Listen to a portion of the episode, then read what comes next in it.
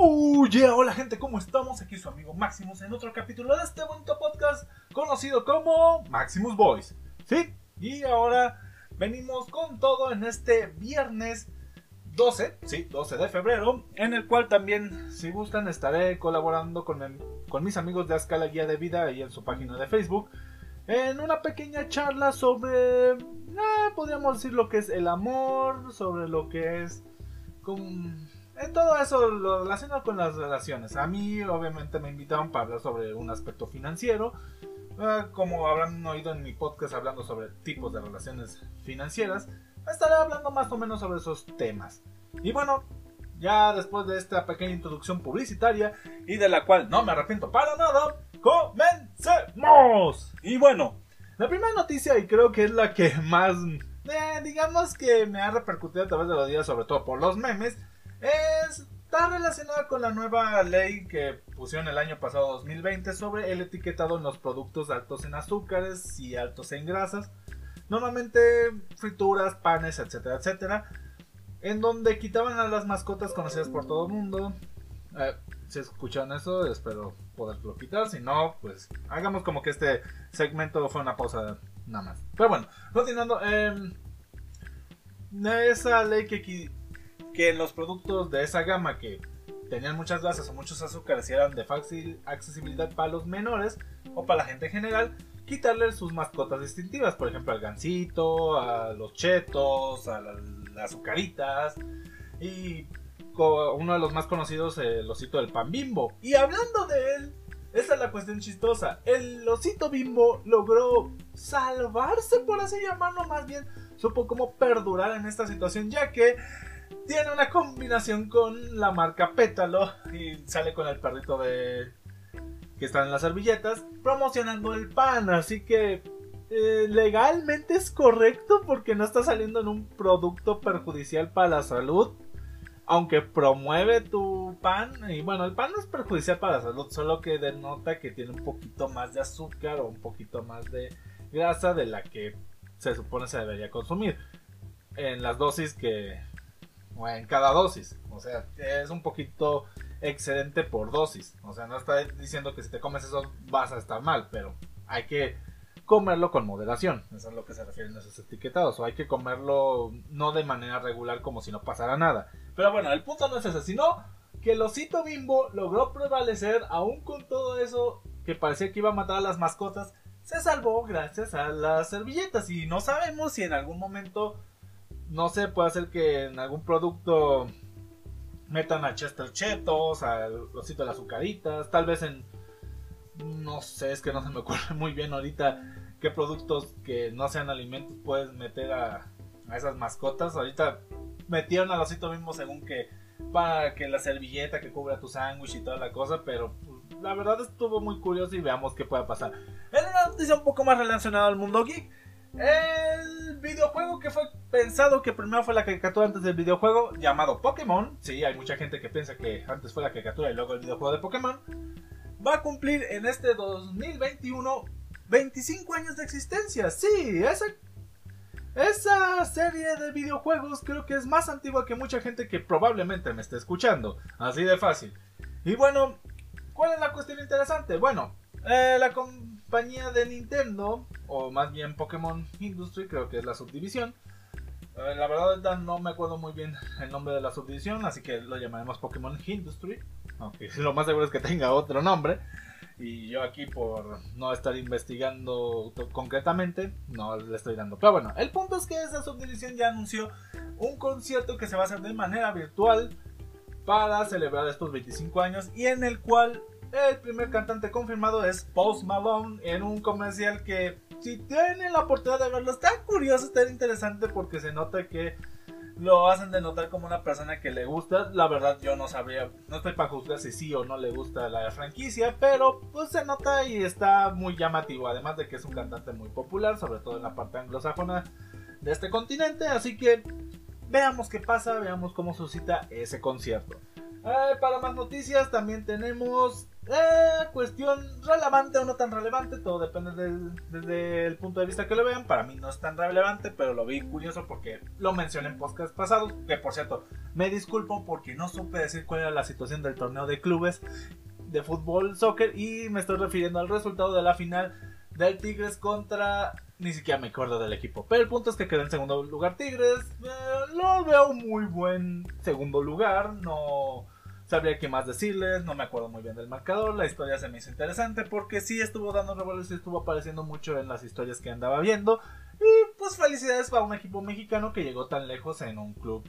Podemos decir un mini mundial. Aunque sí, sí es un mundial, pero de equipos de, de equipos de fútbol. No, son, eh, no es el mundial de países que llevan a lo mejor de su país, sino los equipos que tienen van y compiten. Es un poquito complicado y ni yo mismo explicarlo bien, pero espero haberme dado a explicar. A ver, ¿qué más tenemos el día de hoy? ah, sí. Con las buenas nuevas de que ya estamos a punto de entrar al año nuevo chino del buey. Sí, para los que habrán escuchado las noticias ahí entre medias en las que hablaba sobre el evento de bestias lunares en League of Legends, está relacionado con esta noticia y es que en China desde hace 3.500 años, bueno aproximadamente 3.500 años, creo que me atrevería mucho a afirmar que son 3.500 años exactos, eh, China celebra los años nuevos en ciclos de 12 años y este año toca el del buey. Y en este año particularmente se denomina a este animal por ser muy trabajador, así que tal vez sea lo más adecuado tomando con el año pasado que fue un año de desastre, levantarnos y ponernos a trabajar el año nuevo del buey, interesante, vamos a ver qué suscita, esperemos no se propaguen más cosas provenientes de China, ah, porque, dato curioso, el hecho de que el virus que generó la pandemia que estamos viviendo actualmente suscitó porque no pudieron controlar la, la entrada y salida de gente en el año nuevo pasado, que fue el año nuevo de la rata. Y bueno, es lo que podemos comentar. Y ahora sí, gente, en lo que creo que será el tema principal y el tema con el cual estará titulado este podcast, el cual es el verdadero problema en la economía de México. ¿Y a qué viene esto? Pues a partir de una nota o noticia, mejor dicho, en el cual el presidente de nuestro querido país México está eh, a punto de dar oficial que en marzo del 2021, si no es que ya lo dio como oficial, la inauguración del nuevo aeropuerto de San Julia, creo que es el lugar, la verdad no estoy, eh, permítanme tantito, mientras eh, una pausa y tal vez escuchen mi tecleado, a ver, aeropuerto. San Lucía, perdón, en el aeropuerto de San Lucía, eh, que va a ser el nuevo aeropuerto inaugurado tras todo esto que pasó con el aeropuerto que iba a inaugurarse con el antiguo gobierno de Peña Nieto. Y bueno, hay muchas cosas cuestionables y hasta diría malas. Primeramente porque se canceló el antiguo aeropuerto que en opinión muy personal y creo que general tenía una mejor pinta por no decir que se veía mejor que lo que van a crear actualmente. Y en segundo plano o en segundo lugar es que su ubicación geográfica con respecto a la Ciudad de México no es la más favorecedora. ¿Por qué? Porque el antiguo aeropuerto, que creo que era el aeropuerto de Texcoco, si me estoy equivocando y me pueden corregir y me pueden tachar de güey o de inculto, pero bueno, yo me acuerdo que ese era el nombre del proyecto, el aeropuerto de Texcoco, estaba a 40 minutos aproximados de la CDMX, algo así, o sea, es relativamente un tiempo decente para los tiempos y distancias que se manejan. Pero este nuevo aeropuerto de Santa Lucía está nada más y nada menos que una hora 40 minutos. Gente, yo he viajado de autobús, en autobús de CDMX a Puebla y viceversa. Y se hace uno aproximadamente dos horas y media, dos horas 40 lo mucho. Me estás diciendo que por una hora te hace lo mismo. Por una hora de diferencia, puedo ir mejor a Puebla que, ir al aeropuerto. O sea, este, como que estoy cambiando de estado, estoy cambiando de ciudades hasta eso. Para ir a un aeropuerto. Que se supone que era más económico que el que se iba a dar con el de Texcoco. Porque el de Texcoco iba a ser un poquito más eh, moderno, por así llamarlo, o más, más este, llamativo, más... Pues sí, moderno creo que es la palabra más adecuada. Y es creo que ahí donde va la cuestión con la que voy a ver este tema de el verdadero problema con la economía en México.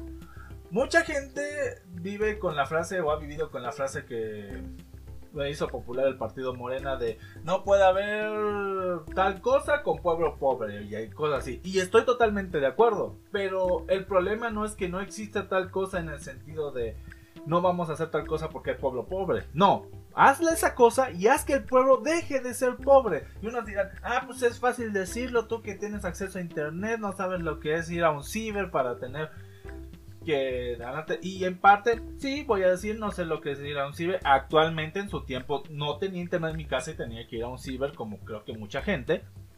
Pero actualmente tal vez estén, en lo correcto. Hace años que no voy a un ciber porque tengo algunas facilidades voy a ser honesto digo estoy haciendo un podcast desde mi casa así que mínimamente internet y equipo para hacerlo tengo. No tengo la mejor edición pero eso es tema aparte. Pero bueno Em, la cuestión es sí, pero también el gobierno ha estado echándole la culpa a los extractos sociales más altos y creo que no es el problema principal. Excepto también que los extractos sociales más altos o conocidos como la clase alta, comillas, comillas, este, tienden a hacer comentarios o hacer ciertas acciones que no hace sencillo empatizar con ellos o no hace sencillo tomarlos como gente que no es arrogante. Aclaro, no en todos los casos, pero los casos que se vuelven populares en su mayoría generan ese impacto en la gente que es de, ah, digamos, escasos recursos en la mayoría de casos o que son de clase media para abajo. O que se sienten identificados con lo que dicen, porque seamos sinceros, a veces lo que te checa te pega. Es decir, con lo que te sientes identificado es lo que te pega. Y bueno, la cuestión aquí importante es que siento que la cuestión no es darle más dinero a la gente pobre, para nada. Sí podría ser la educación, pero siento que igual darles la educación es nada más una consecuencia de lo que voy a decir ahorita. Y es el hecho de generar más oportunidades para todos los mexicanos. ¿Y a qué me refiero con esto? Si nos damos cuenta, el capitalismo está muy presente en nuestro país. En sí, en toda Latinoamérica. En sí, en la mayoría del mundo, vamos a ser sinceros. Pero el problema con el capitalismo aquí en México es que parece que se pinta una raya, una raya entre el mexicano, podemos llamarlo, que vive decentemente o clase media, de media, media alta, para arriba y de media a media baja para abajo. O sea, los extractos más pobres del país. La cuestión aquí es que parece que el país simplemente o se rebaja para equilibrarlo o sube pero no hace nada para que la parte de abajo y se desestabiliza ese tipo de pirámide o rombo que pues mientras más desestabilizado esté se va a caer para un lado a otro y va a generar problemas. Si no es que ya está generando problemas como hemos estado viendo mes tras mes año tras año y casi década por década. Así que creo que la cuestión es equilibrar tantito las cosas o sea darle un poquito más de facilidades a la gente para que todas esas cosas con las cuales gozan extractos más altos los puedan gozar de ellos. Obviamente sin romper mucho el tema del capitalismo. Y algunas ideas que yo he tenido, tal vez estoy medio güey, es proporcionar educación de calidad a toda la gente por igual. No, con esto no estoy justificando que la gente eh, sea pobre por no ser culta. No, pero siento que Parte de ser pobre es que no te permite, en la mayoría de casos, llegar a cierta información que necesitas o cantidades muy grandes de dinero o pasar mucho tiempo eh, con recursos que no te puedes costear. O sea, está muy limitada a que tengas que invertir dinero que a veces no se tiene. Y es a lo que me refiero. Yo siento que la cuestión de no saber administrar el dinero este, en la gente de extractos bajos va a ser que por más dinero que les des no van a saber cómo aprovecharlo realmente. Y darles educación, pues sí se ha hecho, pero es una educación pues muy básica y a veces, como yo lo denotaría, es educación nada más para que sepas cómo se maneja en un nivel muy bajo el mundo. Siento que hay mucha gente con mucho potencial en, en el mundo, pero que no está bien informado, que no la han informado de todo lo lo que se puede hacer realmente con las capacidades que tienen. Y siento que esta conversación va a ser un tanto polémica, pero es mi pensamiento. Siento que la verdadera solución a todo esto es generar uh, oportunidades ecuánimes a todos, o mínimamente las oportunidades básicas que debería tener todo el mundo. O sea, oportunidad de tener la misma cantidad de conocimiento, la misma cantidad, las mismas oportunidades de entrar a un trabajo si, si todos cumplen ciertas cuestiones. Y siento que eso solo se va a lograr si en el país dejamos la cultura de la corrupción. En México se toma mucho la corrupción como algo hasta cotidiano, podemos decir, del típico de, ah, oye, pues ahí dile a tu amigo si me consigue trabajo. Y tú no sabes cuánta gente preparando, buscando trabajo anda ahí. Lamentablemente debo admitir que yo he practicado mucho ese tipo de, de ¿cómo se dice? De, bueno, tenido ese tipo de prácticas. La verdad, analizándolo ahorita hasta me siento muy culpable y lo lamento. La verdad no le siento que le haya quitado el puesto a nadie porque muchas veces he entrado como cuando ya no hay más. Pero sí lo he practicado y siento que por ahí debemos empezar.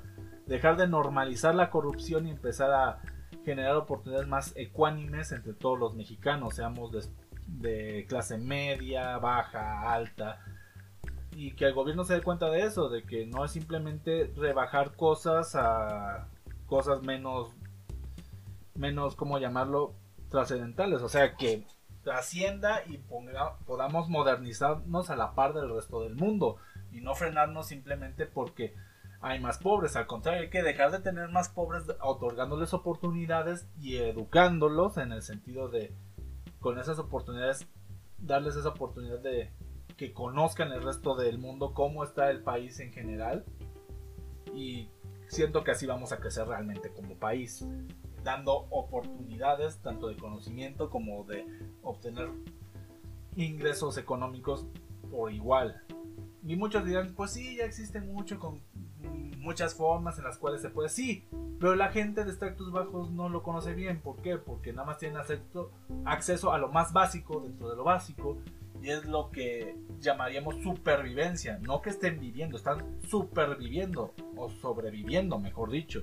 Y el punto es que todos podamos vivir de una manera adecuada y real. Y tal vez esto se preste debate, haya mucha gente que critique este tipo de pensamiento, pero creo que esa es la verdadera cuestión. No educación no educación a secas y no dinero a secas, sino educación y dinero con oportunidades de crecer. Como en un trabajo, cuando tú buscas un trabajo, buscas normalmente un trabajo que tenga oportunidad de crecer, porque no todo el tiempo vas a estar como un trabajador más, como un godín, diríamos aquí en México. Tú quieres crecer en tu trabajo. Igual siento que es para esos para esa gente, no simplemente le des la información básica y las cosas y a veces ni tan básicas, sino lo primordial, podríamos llamarlo.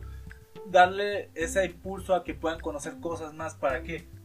Para que ellos crezcan como personas. Y si tu pueblo crece, tu país va a crecer como tal. Y eso va a hacer que crezca la economía. Y eso va a hacer que igual crezcamos como país en general. Y bueno, creo que dije general varias veces, pero es la cuestión. Y bueno, gente, la verdad no quería ser tan, ¿cómo decirlo?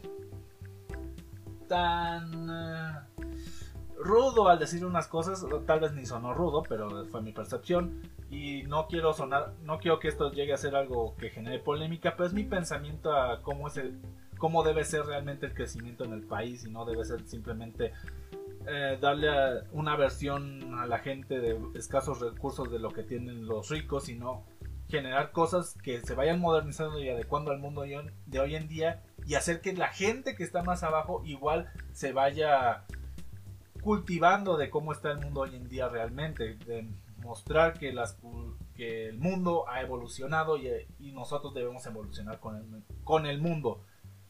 Y no el mundo se debe adaptar siempre a nosotros.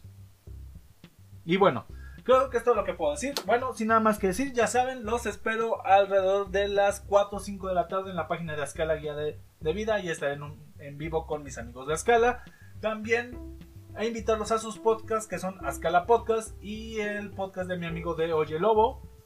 Y sin nada más que decir amigos, espero tengan un excelente día, mañana, tarde, noche, semana, mes, ya no sé qué tanto decir. Pero bueno, espero estén de lo mejor. Nos vemos y hasta la próxima. Bye.